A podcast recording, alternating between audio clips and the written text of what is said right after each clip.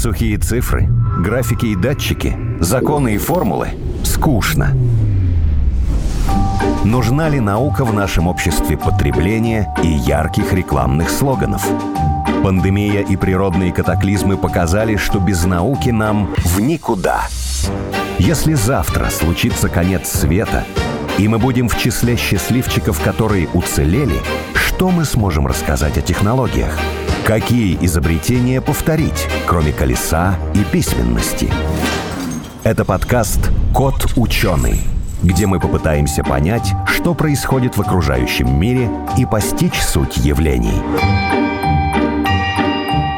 С одной стороны, угроза применения химического оружия давно в прошлом. Международные нормы и договоры запрещают его применение. С этим согласились практически все страны. С другой стороны, есть опасность, что химическое оружие может быть применено террористическими группировками, особенно в зоне военных конфликтов. С этим борются на глобальном уровне. Но есть и третья сторона. Мало кто знает, что химическое оружие времен Второй мировой войны не уничтожено, а спрятано, и в любой момент эта мина замедленного действия может стать причиной глобальной катастрофы. В нашем эфире в студии «Радио Спутник» Есина Елена, это член Общественного совета Минприроды России, судебный эксперт по экологии, Максим Абаев, кандидат химических наук, шеф-редактор портала журнала «Наука и жизнь». И по телефону с нами на связи Юрий Шевчук, председатель Северо-Западной межрегиональной общественной экологической организации «Зеленый крест». Ну и я, Елена Иглещинская, ведущая этого подкаста. Здравствуйте. Да, Здравствуйте. Здравствуйте. Здравствуйте. Юрий Сергеевич, вот, знаете, перед записью передачи вот я искала в интернет-источниках какие-то новые данные. Может быть, проводятся исследования, мониторинг. Но такого совсем нового практически ничего не нашла. Что сейчас э, не следят за этой ситуацией? Ну, фактически да, потому что считается, что опасность несколько преувеличена была, и существует много других загрязнений Балтийского моря, которые более опасны. Это далеко не так. Дело в том, что химическое оружие, которое было затоплено в нейтральных водах, оно постепенно разрушается, разлагается. Верно, это уже не иприт там, это не люизит, но это мышьяк, это ртуть, это другие вещества, которые образовались на базе разложения этого самого химического оружия. А какие другие вещества? Может быть, они уже не опасны? Нет, они тоже опасны. Просто они соединяются с биогенными веществами и образуют новые вещества, которые оседают на дно, они достаточно тяжелые кажется, что то, что осело на дно, не представляет опасности, потому что на берег не выбрасывается. Но однако же эти вещества попадают в микроорганизмы, которые питаются рыбой, и потом в рыбе они накапливаются. А человек питается рыбой, соответственно, в человеке они накапливаются еще больше. Елена Александровна, а вот вы как считаете, эти вещества могут в конце концов нейтрализоваться? Вот, допустим, там окислиться, соединиться с другими веществами и перейти в неопасную форму? Ну, я считаю, что здесь вообще-то это существует две точки зрения на самом деле. Одна точка зрения ученых наших российских, в том числе, говорит следующее, что за столько лет большинство боеприпасов, они затянуты большим количеством ила, и, соответственно, они, по сути, захоронены на морском дне. При этом, если мы говорим о том же иприте, он не может сам подняться из толщи воды, потому что он достаточно вязкий и плохо растворимый. Но кроме снарядов с ипритом, э, много и других загрязняющих, отравляющих боевых веществ было затоплено. Поэтому здесь нужно смотреть и не только на их количество и их состав, но и на те гидрографические характеристики тех мест, где они были затоплены. Потому что в одних местах больше находится кислорода и может идти окисление и коррозия самих снарядов, в других меньше – Поэтому здесь в каждом конкретном случае нужно приводить соответствующий мониторинг и исследования.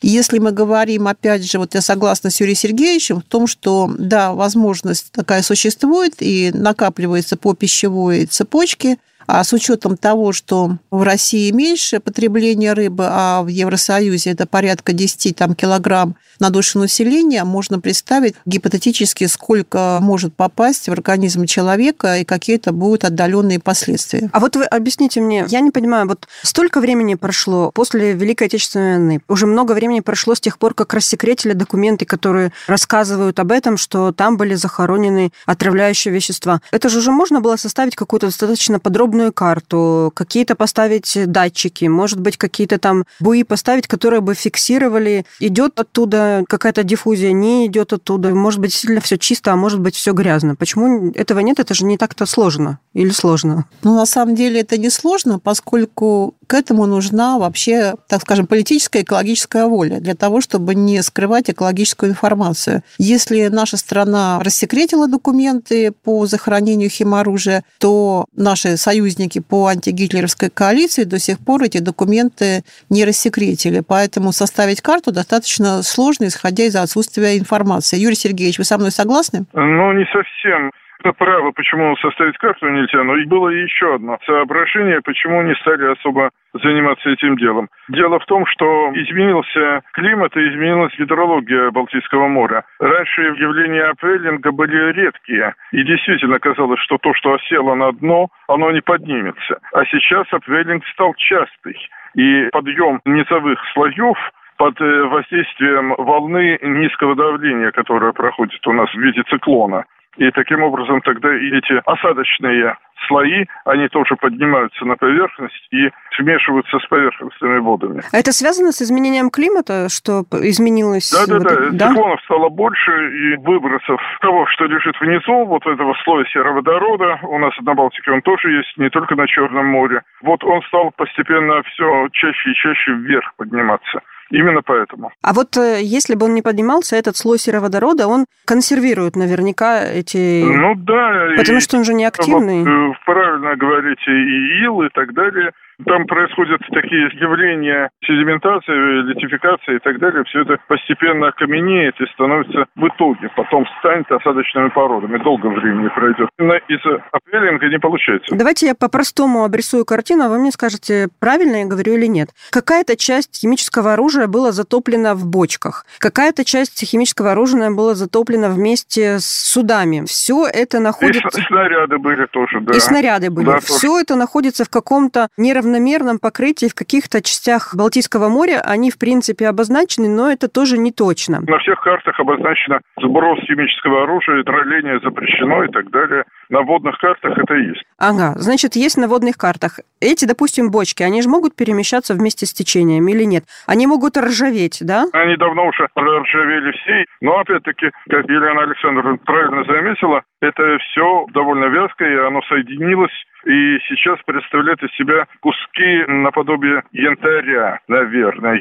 В общем, довольно твердые вещи. А проводились ли такие исследования на глубину? Опускались какие-то аппараты, чтобы взять пробы? Потому что, когда вы говорите «наверное», мне становится страшно немножко. Вообще-то это не российская зона. А чья это зона ответственности? Елена Александровна. Ну, это в том числе Дания, Швеция. Швеция, Дания, да, пожалуй, все. Это в нейтральных водах было все топлено. А вот эти страны, которые вы перечислили, там же очень сильные экологические движения, экологические партии. Что они говорят? Не знаем. Не, ну на самом деле они особо ничего не говорят, потому что, несмотря на то, что в европейских странах принят закон о том, что любая экологическая информация не может быть секретной, просто много информации не доводится. Поэтому, если нет информации, соответственно, нет и активности экологов, и общественности по этим вопросам. И когда какие-то моменты всплывают, ну, их стараются так более-менее притушить, потому что это завязано там на экономические уже проблемы и вопросы. Да, вот мы про сине-зеленые водоросли знаем, угу. почему они растут тоже, а вот про химическое оружие как-то не очень. А вот, Юрий Сергеевич, скажите, пожалуйста, а насчет отравленной рыбы? Есть же такие тоже сообщения, бывают в СМИ, да, что вся рыба это, отравлена. Это не только из-за химического оружия, это из-за сбросов вообще промышленных стоков.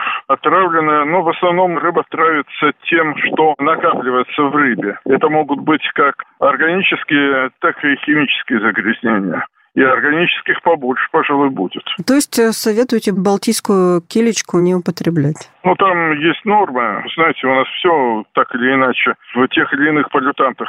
Даже морковка в нашем огороде тоже, потому что атмосферные осадки-то всюду выпадают. Юрий Сергеевич, что бы вы еще хотели рассказать? Наверняка я этого не знаю, и наши слушатели тоже не знают. Ну, основное загрязнение все-таки у нас не от химического оружия Балтийского моря. Угу. Идет от промышленных и сельскохозяйственных стоков, и пока что основное загрязнение дает Польша по реке Висле. Кажется, почему у нас страна сильно больше Польши и больший водосбор Балтийского моря у нас находится, все-таки не в Польше, но у нас есть такие накопители, как Онежское и Ладожское озеро. И пока в них аккумулируется большая часть загрязнений, в него поступает не так много. Поэтому мы можем говорить о том, что с нашей стороны загрязнений меньше. Хотя на самом деле положение достаточно сложное, и даже комплексное очистные сооружения муниципальных образований, городов, поселков и так далее нуждаются в реконструкции, в ремонте. И сельскохозяйственные у нас организации далеко не всегда справляются со своей системой очистки. И существует у нас такая проблема, как дозревание навоза, помета и так далее. Это все вываливается в так называемые гурты, и дозревает под открытым небом. Соответственно, дождик капает, все это размывается и так далее. Это все не может быть внесено на поля до тех пор, пока из навоза и помета не образуется удобрения. Времени проходит 2-3 года. И все это попадает в море? В итоге все это попадает в море, да. Елена Александровна, скажите, а можно ли действительно обезвредить? Что-нибудь туда вылить на дно? Или какой-то там поглотитель? Или какие-то фильтры применить, чтобы, допустим, вот э, те места, где, допустим, массовое скопление каких-то химических веществ, например, это корабли, чтобы их обезвредить? Или такого не разработано еще? Но первое, отсутствует именно система мониторинга, поэтому и, естественно, отсутствует инвентаризация вот этих самых точек. Для этого должна быть, опять же, воля сопредельных государств для того, чтобы получить конкретные координаты, провести совместные международные исследования, и после этого, изучив состояние вот этих вот боеприпасов и затонувших кораблей с боеприпасами, уже выработать какую-то систему мер, которые позволят полностью нейтрализовать вот эти вот загрязняющие химические вещества. Но с учетом того, что когда производилась вот эта вот операция по затоплению, на тот момент для той науки это был самый такой, можно сказать, прогрессивный способ. Но изначально было решение затапливать не в Балтике из-за ее мелководья, а затапливать в Атлантике, в глубоководных местах. Тогда бы такой проблемы бы не существовало. Но затем от этой как бы, истории отказались, поскольку сослались на экономические трудности послевоенные и, соответственно, на погодные условия, которые не позволили это сделать. Если мы сейчас говорим о современной науке, да, естественно, есть химические способы нейтрализации, но, опять же, как их применить, в каком виде, делать ли это какие-то саркофаги, это уже будет зависеть от той инвентаризации, которая должна была бы быть проведена уже, в принципе, давно. А на какой глубине в среднем лежит все это дело? Ну, глубина там разная, и 100 метров, и больше, если мы говорим о Брунхольской впадине. Надо рассматривать и... Каждый отдельно наверняка, Конкретные да? случаи, да, и вот массового захоронения, именно затопления судов, да, потому что я вот повторюсь, что тот способ, который был избран СССР, именно рассеивание, он оказался самым эффективным с точки зрения минимального антропогенного воздействия на и придонные слои, и на экосистему Балтийского моря. Еще такой момент. Сейчас достаточно много спутников, которые мониторят вот состояние там цветения водорослей в океанах, в морях и так далее. Какие-то спутниковые данные именно по загрязнениям либо каким-нибудь косвенным данным можно судить, например, что вот тут вот что-то выливается, и там, не знаю, меньше водорослей, больше, а тут вот нет? Ну, таких данных нет, поскольку, насколько я понимаю, что в последнее время как-то больше переключились именно в рамках вот действия Хилкома, Хельсинской вот этой конвенции комиссии, на такие реальные загрязнения, о которых говорил вот э, Юрий Сергеевич. Это вот смыв агрохимикатов с полей, это большое поступление неочищенных стоков от промпредприятий, соответственно, и, естественно, большой вклад вносится и бытовыми стоками, которые именно меняют экосистему. Вот это вот на цветении как раз и отображается, это все Да, видно. совершенно вот. верно, да. А вот этот вопрос химического загрязнения, он как-то ушел на второй план. Вот э, я говорила с океанологами, они говорят, что в рыбе можно иногда определить, и иногда бывает, что они действительно вылавливают такую рыбу для своих исследований, которая содержит какие-то там химические вещества явно из вот этих вот запасов, которые с Великой Отечественной войны. Рыба же может распространяться куда угодно, и ее же невозможно ограничить. Неужели она не понимает, что там вредно? Они же там погибают, эти рыбы. Они не погибают, потому что Для них это не- идет именно такое постепенное накопление в организме. Ну да, если там превысится определенное пороговое значение, то, соответственно, тогда рыба погибает. Но мы этого не видим, поскольку если она погибает, она остается вне поля нашего зрения. Если задаться целью и посмотреть химический состав той рыбы, которая вылавливается и продается на рынках, то думаю, что мы найдем там как раз и компоненты именно химоружия. Какие компоненты химоружия могут быть, передаваться такое слово, но ну, действительно так, через сначала микроорганизмы, а потом через рыбу? Что это за вещества? Ну, если мы говорим о придонных, наверное, это составляющие иприта, угу. поскольку там другие отравляющие вещества, они или разлагаются в течение буквально там нескольких дней, там до недели при попадании в водную среду, но опять же, если там рыба попадает именно в этот момент в то место, где происходит какой-то выброс загрязняющих веществ, и она его получает, то, соответственно, это могут быть и другие компоненты того же отравляющего вещества, который как и является одномоментно агрохимикатом, но и он использовался в газовых камерах и до сих пор, соответственно, выпускается в Чехии как агрохимикат. Вот этот иприт, насколько он опасен для человека? Если там действительно, как вот мы говорим, очень иногда бывают выбросы его, он попадает через микроорганизмы, через рыбы. Может быть, в таких маленьких количествах оно и никак не повлияет на человека? Но если мы говорим, что человек – часть экосистемы, достаточно такой сложной настройки, то любое привнесение дополнительных химических веществ эту настройку сбивает. Да? И потом угу. мы видим, почему у нас такой рост онкозаболеваний. Поскольку качество атмосферного воздуха, качество воды, которую мы пьем, соответственно, качество продуктов, оно дает очень большой процент химических веществ, которые организм потребляет, и вот происходит вот этот самый сбой, тем более, что многие отравляющие действующие вещества, они могут и изменять и ДНК, и влиять на рост онкозаболеваний. То есть мы еще до конца не знаем, как это может отразиться. Ну, потому что таких исследований не было, да, где mm должен быть постоянный мониторинг и мониторинг длительный по времени. То есть, если бы это начали, допустим, с момента захоронения, да, там, с 47 года, в настоящее время, я думаю, что у нас статистика была бы и очень страшная, и очень большая. А почему, например, не сделать, как ученые они же делают, там, эксперименты длительностью там, 10 лет, 20 лет, 30 лет, взять бассейн или аквариум, посадить в него популяцию рыбок, там, налить туда иприты на дно и смотреть, как они там со временем, что у них происходит, брать анализы, изучать там ДНК, химию. Вы, вырастет ли голова лишняя, да?